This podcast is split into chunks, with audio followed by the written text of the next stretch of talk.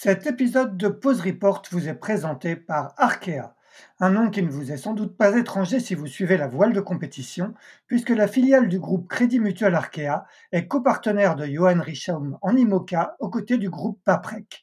Le double vainqueur de la solitaire du Figaro s'alignera fin octobre sur la Transat Jacques Vabre Normandie-Le Havre avec Yann Eliès à bord d'un bateau dernier cri Paprec Arkea avant de s'attaquer à son premier Vendée Globe l'année prochaine. Arkea, acteur bancaire du développement des territoires, est également le partenaire titre de l'Arkea Ultime Challenge Brest, dont le départ sera donné le 7 janvier 2024 de Brest. Un rendez-vous qui est particulièrement attendu puisqu'il verra cinq pionniers se confronter pour la toute première fois sur une course autour du monde en solitaire et en ultime. Un challenge extrême qui marquera l'histoire de la course au large et que les 11 000 collaboratrices et collaborateurs d'Arkea sont fiers d'accompagner.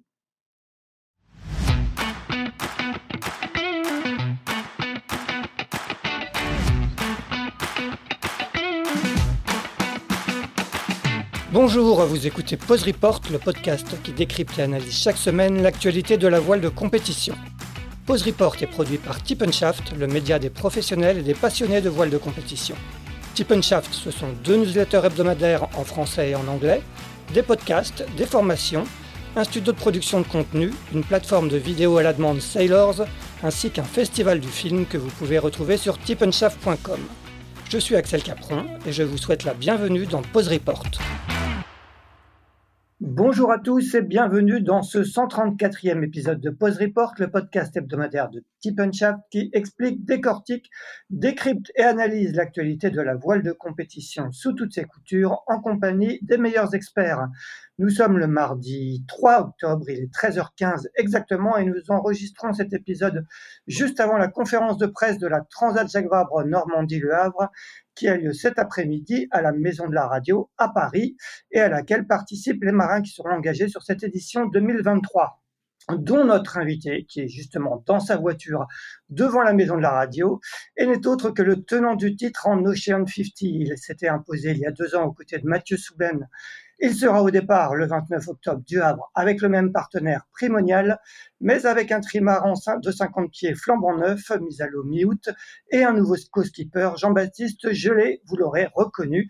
Et il s'agit bien évidemment de Sébastien Rogue. Salut Sébastien. Salut, ça va bien? Tout va bien, tout va bien. Et toi, dans ta voiture euh, devant la maison de la radio? Comme toutes les petites tournées parisiennes, euh, très euh, bien speed et, et, on est bien heureux de tous se retrouver à la maison de la radio pour ce lancement de la Transat Jacques Vabre. Bon, ben justement, on va parler de tout ça. Euh, avant d'échanger avec toi, un rapide focus pour ce qui est de la classe euh, Ocean 50 sur cette 16e édition de la Transat Jacques qui fête cette année ses 30 ans. Il y avait 7 duos en lice il y a deux ans. Vous serez 6 cette année sur un parcours de 6000 milles entre Le Havre et Fort-de-France via l'archipel brésilien de Fernando de Noronha. Sébastien défendra donc son titre, cette fois aux côtés de Jean-Baptiste Gelé, sur le nouveau primonial construit dans les moules de l'ex-Arkema 3. Et ses rivaux seront justement ce dernier qui a été racheté par Thibaut Vauchel-Camus et rebaptisé Solidaires en peloton, sur lequel il fera équipe avec Quentin Vlaminck. Un autre bateau neuf a été mis à l'eau cet été et sera de la partie. Réalité avec à son bord Fabrice Caillerc et Émeric Chapelier. Les autres engagés en Ocean, en 50 pardon, étant Pierre Quiroga et Ronan Tressard sur Viabilis Océan, Erwan Leroux et Audrey Augereau sur Coesio, et Luc Berry et Antoine Joubert sur le Rire Médecin Lamotte. On rappelle que trois autres classes de bateaux sont admises sur cette Transat Jacques Vabre, la classe ultime 32-23, les IMOCA et les classes 40, soit plus de 100 bateaux au départ du Havre le dimanche 29 octobre. Voilà pour cette courte présentation. Sébastien, tu es donc aujourd'hui à, Paris pour euh, cette conférence de presse de la Transat Jacques Vabre Normandie-Le Havre, est-ce que qui réunit quasiment tous les skippers.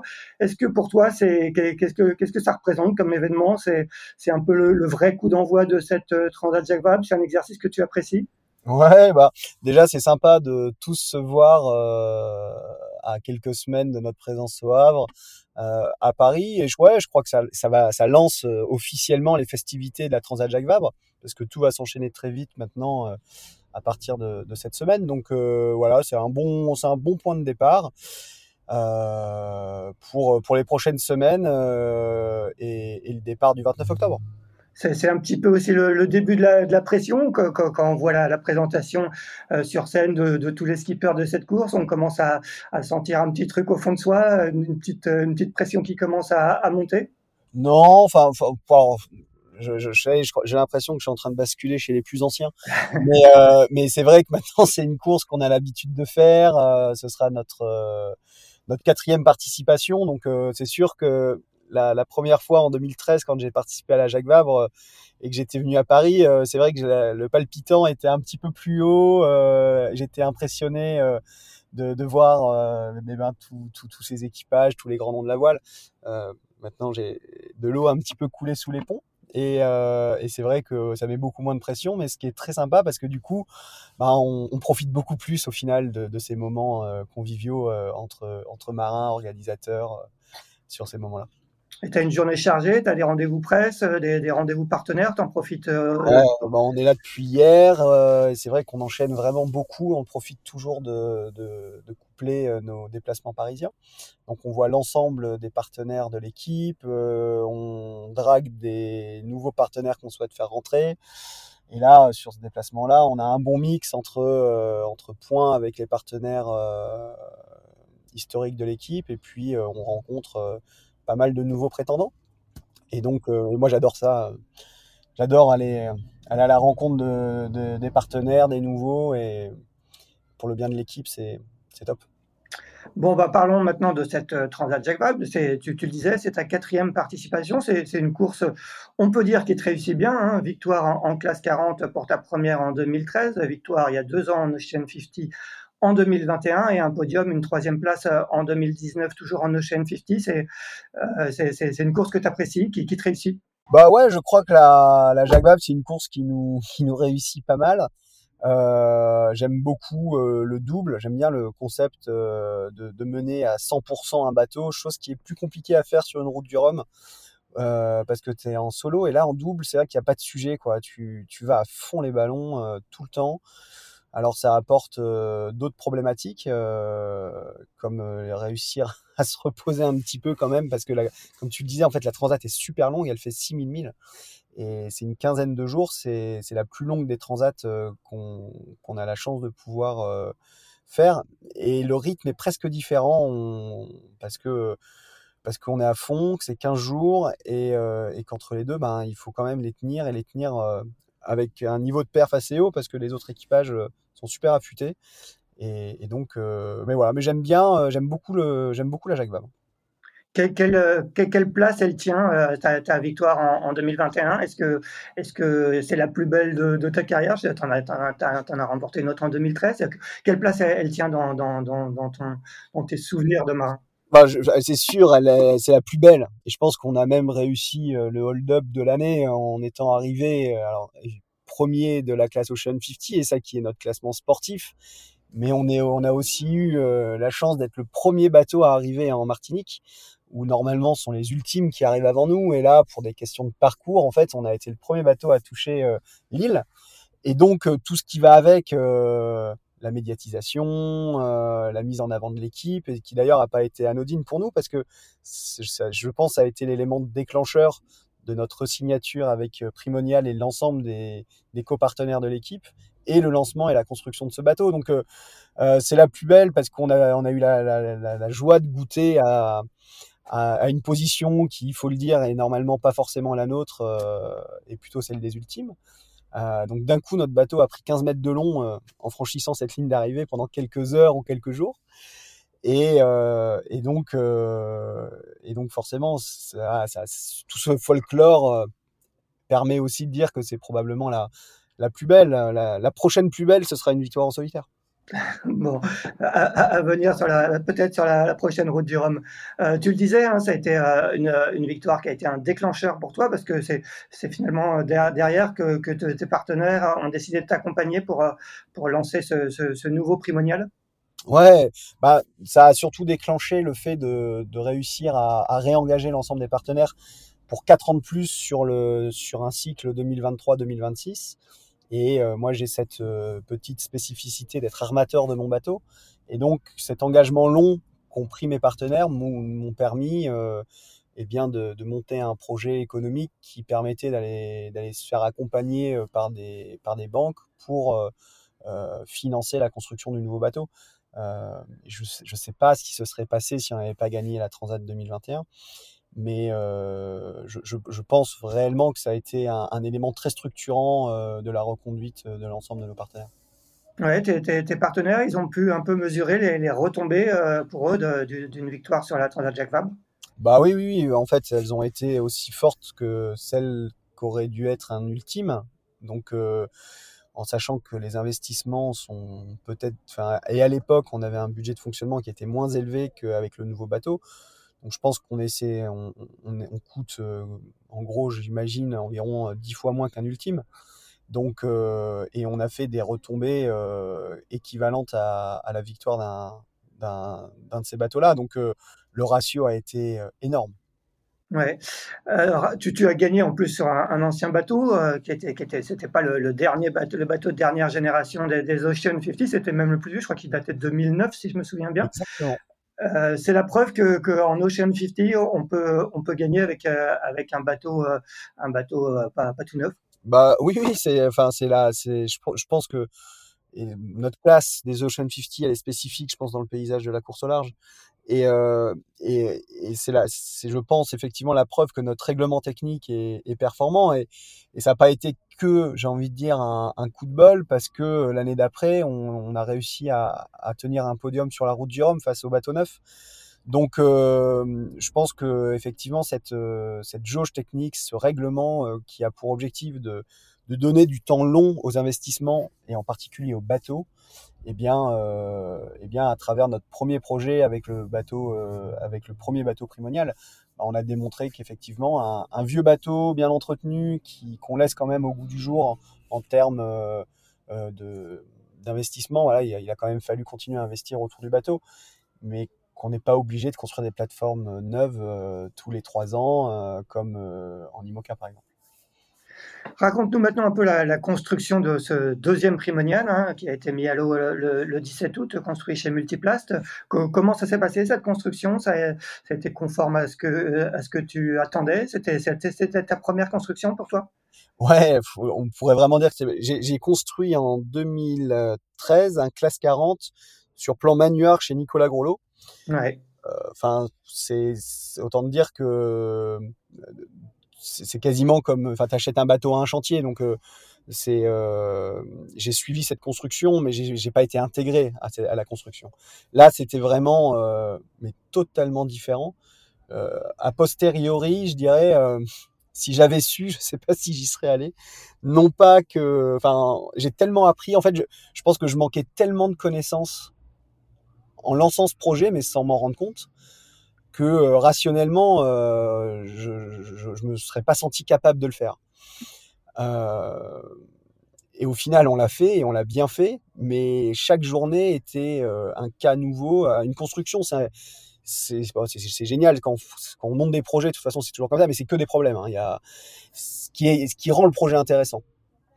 Et euh, j'ai appris euh, tant sur l'architecture que sur le modèle économique, que sur euh, la relation avec des chantiers et même beaucoup de chantiers parce qu'on on, a eu énormément de prestataires autour de notre bateau. On n'a pas fait une commande chez Multiplast. Multiplast a été assembleur. Ensuite, chaque petit bout du bateau a, a été construit indépendamment dans différents chantiers.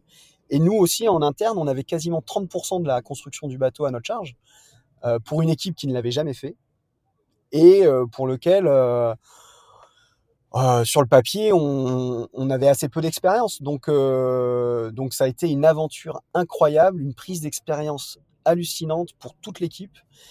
Et, au final, on est très très content du résultat. J'espère que d'ailleurs les prochaines courses du bateau le montreront. Et, voilà, ouais, c'est une aventure assez folle, hein, la construction d'un bateau. Ouais, tu dis que vous avez euh, assuré 30% de la construction. concrètement, vous avez fait quoi euh, en interne? Concrètement, on a fait toutes les petites pièces. Euh, tout le cockpit, toutes les extensions de coque centrale, tout l'aménagement, casquette, meubles de winch, carénage de bras et 100% de la finition. Donc toutes les ralingues de filet et alors aucune grosse pièce parce que les trois coques ont été fabriquées chez Fiber Mechanics en Angleterre les bras, enfin la structure des bras hors aéro ont été faits chez, chez Magma à Questembert, évidemment le mât chez, chez Lorima. les, la dérive a été faite chez Europe Technologies à Nantes. on a fabriqué les moules de safran. Hum, et, et donc, et donc nous on a fait, on a fait toutes les toutes les petites choses et au final c'est énormément de temps qu'on a même probablement assez sous-estimé. Et, et, puis l'assemblage de tout ça dans le bateau. Euh, et, on s'est fait aider évidemment de, en interne, on n'avait pas euh, assez de personnes et, même l'expérience, donc on, on, on a renforcé vraiment de manière importante l'équipe avec des prestataires et qui nous ont apporté énormément de savoir-faire, de, de, connaissances euh, et, de sérénité. Et, euh, et, donc voilà, tout ce petit monde à, manager chez Multiplast. Et, puis même, franchement, j'ai un spécial dédicace pour, euh, pour Multiplast et Romain et Yann Pernfornis qui nous ont beaucoup accompagnés et qui ont, voilà, on n'était pas un team comme Gitana, comme comme comme Bank Pop ou comme les gros teams IMOCA qui ont des BE. Nous, on était un petit peu, on était un petit peu petit peu plus euh, rock'n'roll, je dirais. Et donc, ils nous ont euh, accompagnés, euh, je pense, comme ils le font, avec, enfin, plus qu'avec d'autres clients qui sont plus armés que nous. Tu as, tu as, fait le choix de, de, construire dans, dans, les moules d'Arkema 3, hein, qui est devenu, comme je disais, solidaire en peloton. Est-ce qu'on peut parler de, de sistership ou il y, a, y a une patte Sébastien Rogue sur ce nouveau primonial? Alors, c'est totalement un sistership en termes de, en, en termes de, de forme de carène et de forme structurelle et aérodynamique des bras. Euh, néanmoins, on, a aussi profité du retour d'expérience euh, d'Arkema 4 euh, de Quentin et Thibaut sur ce bateau pour faire évoluer les quelques petits points que ce bateau que ce bateau pouvait avoir de, moins bien. Alors c'est pour ça qu'on a changé les safrans. On ne sait pas non plus encore si, on est vraiment allé dans, le juste, mais en tout cas, on, est allé sur une autre philosophie. Et ensuite, on a radicalement changé, je pense, euh, la partie cockpit, espace de vie et comment est-ce qu'on allait vivre autour du bateau, avec en particulier euh, quasiment le, fait qu'on ne vive plus dans la coque centrale et qu'on fasse tout dans ce grand roof maintenant protégé qu'on a dans lequel on peut dormir, manger, euh, siester, faire notre veille, évidemment manœuvrer. En fait, on n'a plus qu'une seule zone de vie et c'est celle qui est, euh, qui, c'est ce cockpit, ce grand cockpit protégé. Ouais, il est, il est protégé ou fermé? Est-ce que, est que sur les Ocean 50, vous allez, vous allez arriver, vous aussi, comme, comme sur les Ultimes, à, des ou même sur certains IMOCA, à, des cockpits complètement fermés? Alors nous, il a cette capacité à être complètement fermé. D'ailleurs, la, la dernière partie qui ferme cette casquette est encore en construction. Elle va être posée euh, la semaine prochaine. Et, euh, et c'est vers ce en quoi, oui, c'est vers, euh, vers ça qu'on, tout cas que nous on souhaite aller. Et pour des aspects aéro et pour des aspects sécurité et, et de confort. C'est vraiment là-dessus que, ces bateaux peuvent progresser parce que tu le disais, vous, vous êtes dans une, jauge euh, qui est, relativement fermée, euh, donc vous pouvez pas, euh, vous pouvez pas, pouvez pas, par exemple, mettre de plan porteur ou quoi que ce soit. Mais est-ce que la progression sur ces bateaux-là, ça, se fait vraiment au niveau de l'ergonomie, du confort du, du skipper en, en mer? Bah oui, en fait, notre jauge technique, elle est à la fois très ouverte et à la fois très fermée. Euh, mais on se rend compte que euh, quel que soit l'endroit par lequel euh, tu prends le bout en termes de, forme et de construction, au final, tu finis par faire un bateau qui va plus ou moins à la même vitesse que les autres. Et donc, si, on, veut influer sur la performance, il faut qu'on aille au-delà de ces cartes. Et c'est pour ça qu'on a fait le choix de partir sur un moule existant c'est parce que euh, on aurait pu euh, repartir d'une feuille blanche, mais c'est pour arriver euh, quasiment à la même à la, à la, même finalité, ça servait pas à grand chose.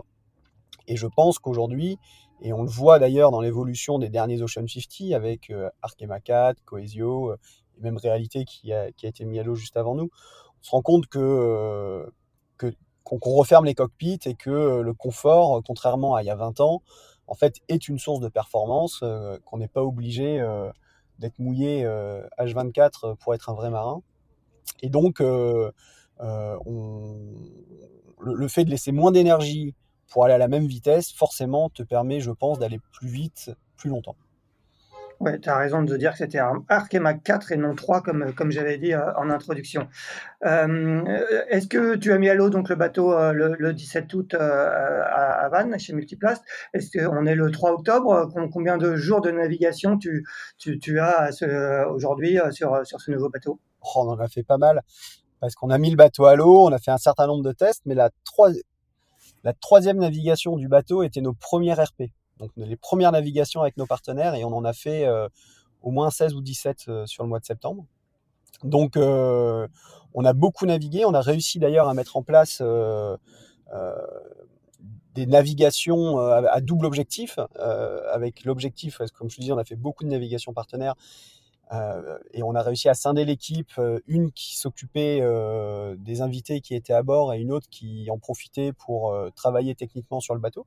Et on a, je trouve, euh, vraiment réussi à faire évoluer le bateau, même pendant nos journées euh, euh, d'hospitalité.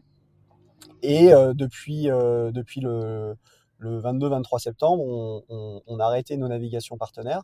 Et depuis, on ne fait que des navigations techniques et sportives tournées vers la Transat Jacques Vabre, où là, on, continue à faire évoluer le bateau et où on, rentre peut-être un petit peu plus dans le détail. Et, un choix qu'on a fait tout de suite dès la mise à l'eau. Hein c'était de ne pas faire évoluer le bateau pour la Transat Jacques Vabre. On savait que le laps de temps qu'on avait était, est toujours court.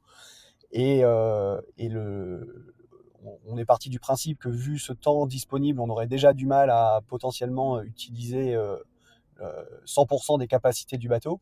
Et donc le seul vrai sujet qui, qui, nous était confié, c'était de le rendre fiable pour réussir à faire ces 6000 milles euh, avec euh, on sait que sur une Transat Jacques Vabre, si tu un problème technique, tu es mort. Euh, enfin, en termes de perf. Donc, euh, si on veut, euh, si on veut faire quelque chose, si on veut faire une perf sur cette Jacques Vabre, ça passera par le fait que le bateau n'ait pas de soucis. Donc, plus que d'essayer de le, alors qu'on a déjà plein d'idées pour le faire évoluer, mais on s'y refuse pour ne travailler que sur son, sur sa fiabilité, pour qu'il nous pousse jusqu'en Martinique. Et, et, dans ce laps de temps, vous avez réussi à caler votre qualification avec Jean-Baptiste? On a calé notre qualification la, la semaine dernière euh, dans le golfe de Gascogne, où on, avait, on a eu des conditions variées euh, et le bateau répond vraiment à. Enfin, le concept, en tout cas, de cockpit pour lequel euh, on, pour lequel on a construit ce bateau répond vraiment à nos attentes et, et ça me change vraiment beaucoup de l'ancien. Bah, justement, parle-nous un peu des, différences. En, quoi il est très différent du, précédent alors il y a deux aspects. Le premier, euh, c'est évidemment sur euh, cette zone cockpit et le confort, c'est-à-dire avec un, avec un cockpit euh, complètement protégé et à la fois très ouvert, parce que il n'y a plus vraiment de zone de, de, cockpit et ou de zone de repos. Tout est intégré, donc on, a une, on a quasiment 9 mètres carrés qui sont, qui sont notre seule surface de vie possible sur le bateau. Et et l'autre concept euh, qui a vraiment changé la donne, euh, c'est que ce bateau intègre dès sa construction l'ensemble de la stratégie aéro que n'avait pas l'ancien. L'ancien, on a essayé de bricoler euh, l'aéro comme on pouvait, sans prendre trop de masse, de, sans prendre trop de masse. Voilà, on a, on on a bricolé, hein, on n'a pas fait exactement ce qu'on voulait. Alors celui-là, vraiment, dès sa construction, a intégré une vraie stratégie aérodynamique les deux grosses diffs, je dirais, euh, c'est euh, euh, l'aéro, le cockpit et sa raideur. Ce bateau-là est beaucoup plus raide que l'ancien, donc transmet mieux les efforts du, vent au bateau et, donc en pas en vitesse pure, mais je dirais qu'il est plus performant en accélération. Et justement, en termes de, performance, ça, donne quoi? Alors, peut-être pas cette raideur, mais le fait qu'il soit peu que tout le travail aéro que vous avez fait? C'est un poil tôt. Tout le monde nous pose cette question. Alors, euh, est-ce qu'il est plus rapide? Est-ce qu'il est, est-ce qu'il est plus performant que l'ancien? Euh, je, pense vraiment que notre jauge ne nous permet pas de faire des bateaux qui pourraient mettre obsolètes les anciens, et c'est une très bonne chose d'ailleurs. Et donc, euh, on s'attend vraiment pas à pouvoir aller beaucoup plus vite que l'ancien, voire quasiment pas plus vite. Je pense néanmoins qu'on est meilleur sur le 0 à 100. on est tous bloqués à 100 km heure, mais je pense qu'on a une capacité d'accélération qui est, plus nette, qui, mais qui est extrêmement important quand même en termes de perf, parce qu'un bateau, ça n'a jamais une vitesse totalement linéaire, ça ralentit, ça accélère, ça prend des surfs, ça tape dans des vagues. Et donc en fait, tu es un peu en perpétuelle relance. Et je pense que cette trader te permet de relancer et de réatteindre la vitesse plus rapidement. Et sur 15 jours de course, ça peut avoir sa différence, clairement raconte un petit peu à, ceux qui ne sont jamais montés sur un Ocean 50 quelles, sont un peu les, sensations et les, risques. Hein. Il faut quand même parler de, ces bateaux qui sont, euh, je pense que parmi tous les bateaux qui vont prendre le départ de la Transat Jacques Vabre, c'est quand même les plus volages, ceux qui, se mettent le plus facilement sur le toit. Raconte-nous comment c'est de, traverser l'Atlantique euh, à fond, euh, en course, sur un bateau comme ça. C'est chaud. C'est chaud. Ben on, alors on, a des vitesses moyennes euh, entre entre 20 et 25, 28 nœuds. Euh, on est assez bas sur l'eau euh, pour des trimarans qui vont à ces vitesses-là, donc au final assez exposé aux éléments. C'est pour ça qu'on referme les cockpits, c'est pour que l'eau et le vent nous passent sur la tête sans, euh, sans passer par le col, j'ai envie de dire, et que ça coule dans le dos. Euh, c'est des bateaux, enfin, tu es obligé de te tenir tout le temps, qui ont des fortes capacités d'accélération, mais aussi de décélération.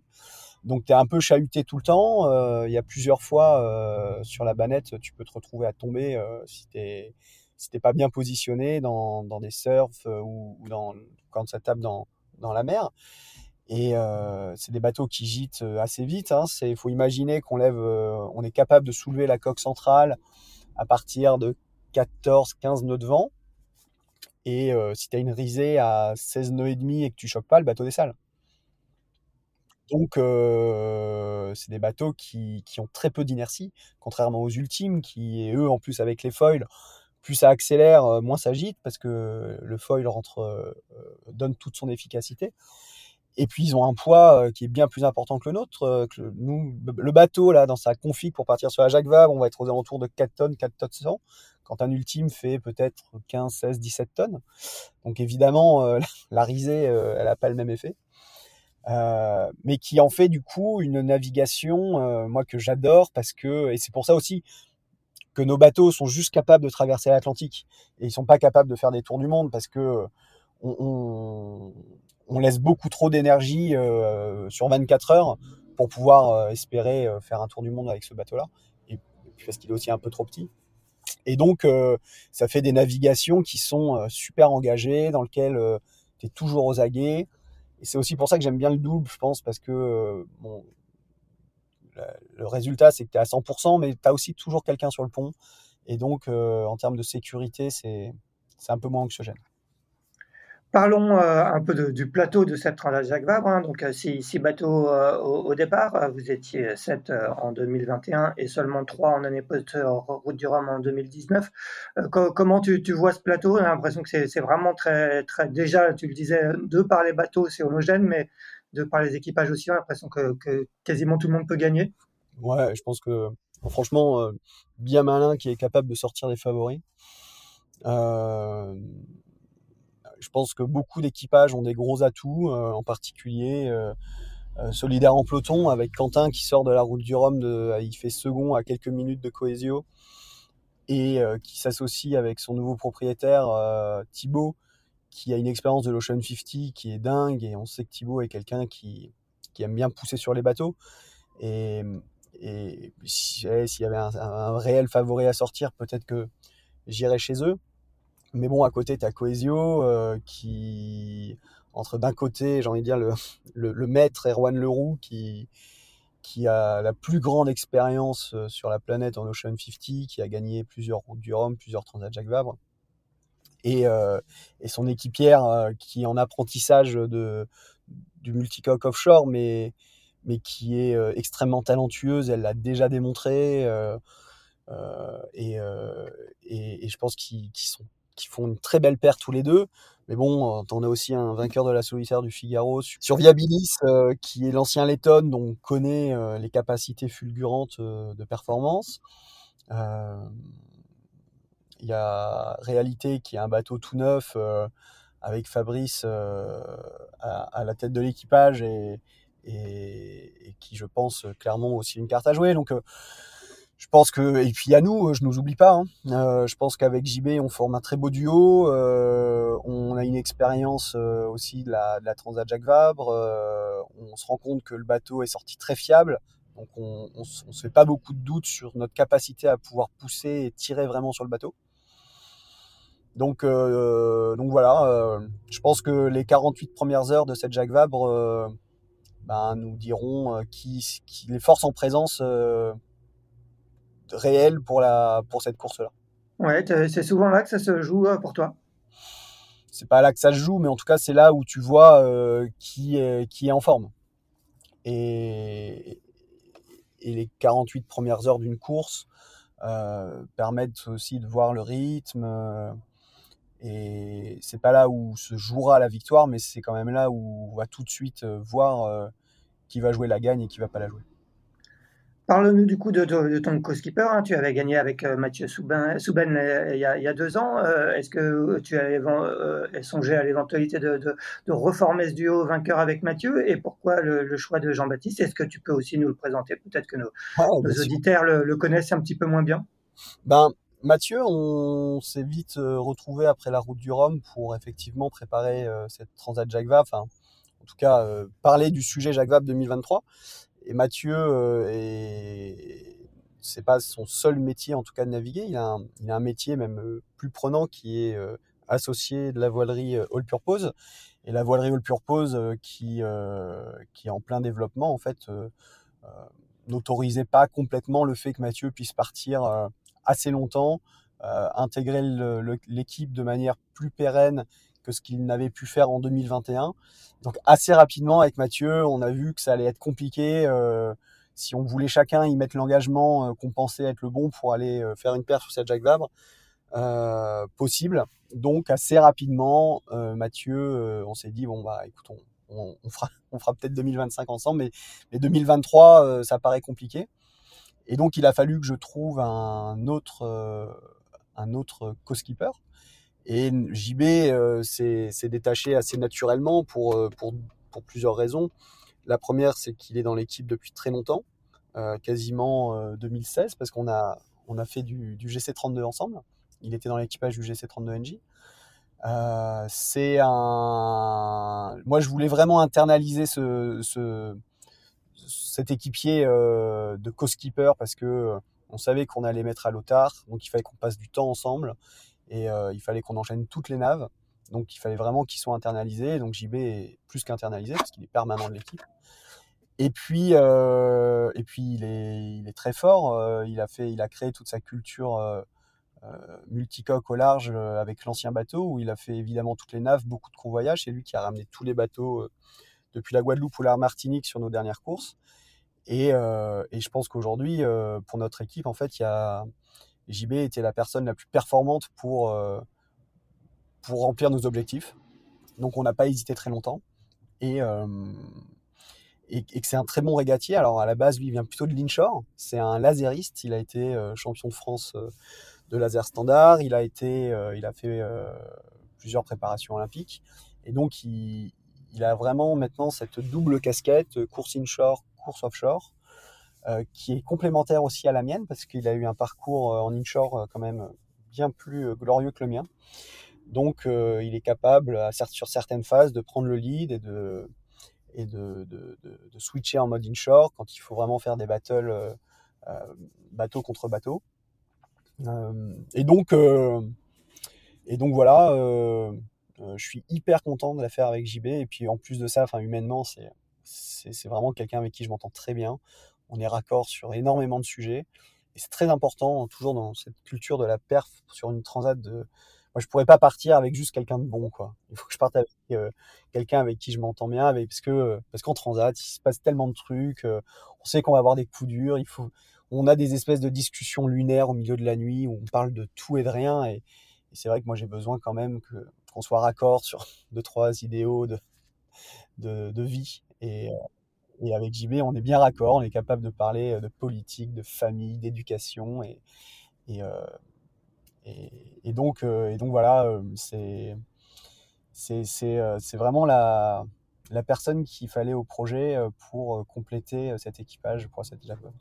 Ouais, et tu le rappelais, c'est quand même une transat longue de, deux semaines, voire plus. Euh, quel, va être maintenant pour toi le, programme? Tu vas, tu vas rentrer euh, à, la boule peut-être ce soir. Et quel, va être le programme jusqu'au départ maintenant? C'est, minuté maintenant euh, jusqu'au 29 octobre, date du coup d'envoi de, cette Jacques Vabre. Ah ouais, c'est carrément minuté. On a sorti le bateau de l'eau hier. On le remet à l'eau lundi prochain. Parce qu'on a, comme tout bateau neuf, rien de bien grave, mais il, fallait, on avait deux trois petits sujets de peinture et euh, un gros check de mât à faire pour euh, pour pouvoir quand même sereinement euh, aller sur la Transat Jacques Vabre. Donc là, toute l'équipe s'affaire autour du bateau qui est à la turbane, sorti de l'eau sur le terre-plein. On a de la chance parce qu'on n'a pas de hangar et l'été est revenu, donc on va pouvoir faire une semaine assez performante. Et on le remet à l'eau lundi et on va très probablement repartir en stage euh, en, Bretagne Sud avec un ou deux autres euh, Ocean 50 pour continuer à, à se tester et à se comparer. Et puis, euh, puis on arrive très vite au lundi d'après, qui va être qui est le début de notre entre guillemets stand-by pour partir au Havre. On se laisse 3-4 jours pour, pour monter le bateau. Parce que le 19, le 19, il faut être dans les bassins, amarré, dans le bassin Paul Vatine. Et puis, puis on bougera plus jusqu'au départ.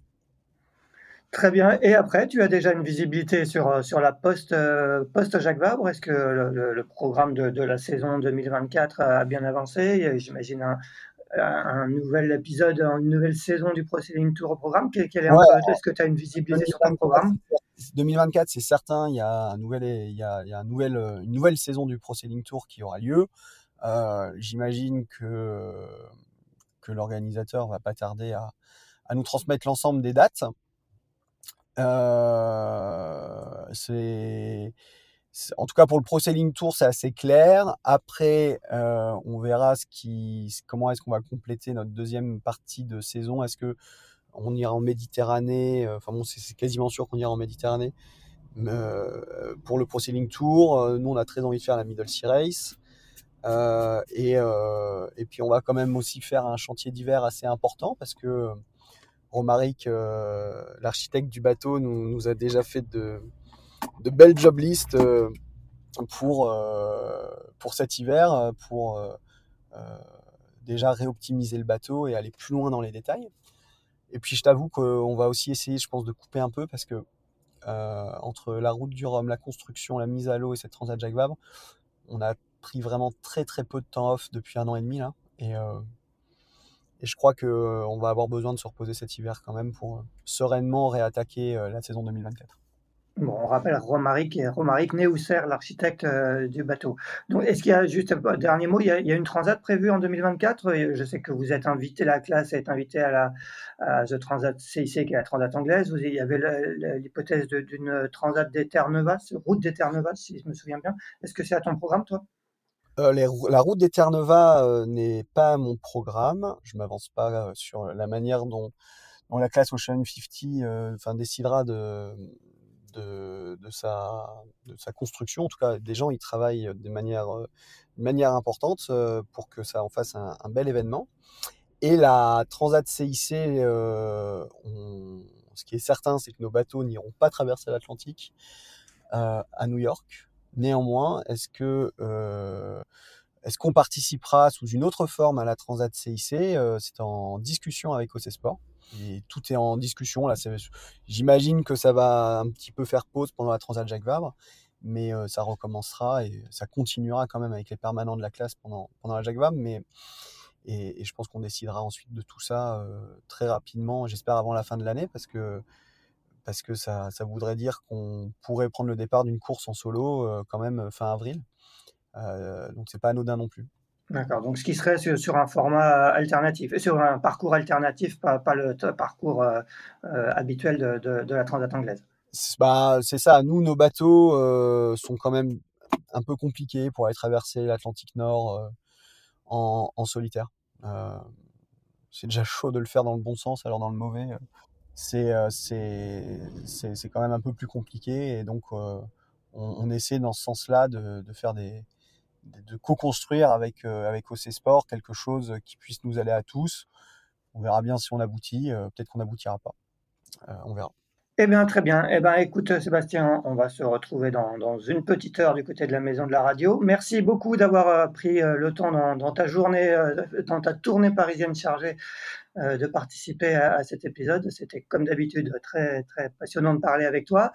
Et bah, quant à nous. Toujours un plaisir d'intervenir dans, vos différents formats chez Petit Shaft. On vous adore. Eh ben, merci Sébastien. Et ben, quant à nous, on se retrouve euh, mardi prochain pour un 134e épisode de Pause Report qui sera sans doute également consacré à, ce grand rendez-vous de l'automne qu'est la Transat Zagreb. Merci Sébastien, bonne journée et à tout à l'heure. Ciao.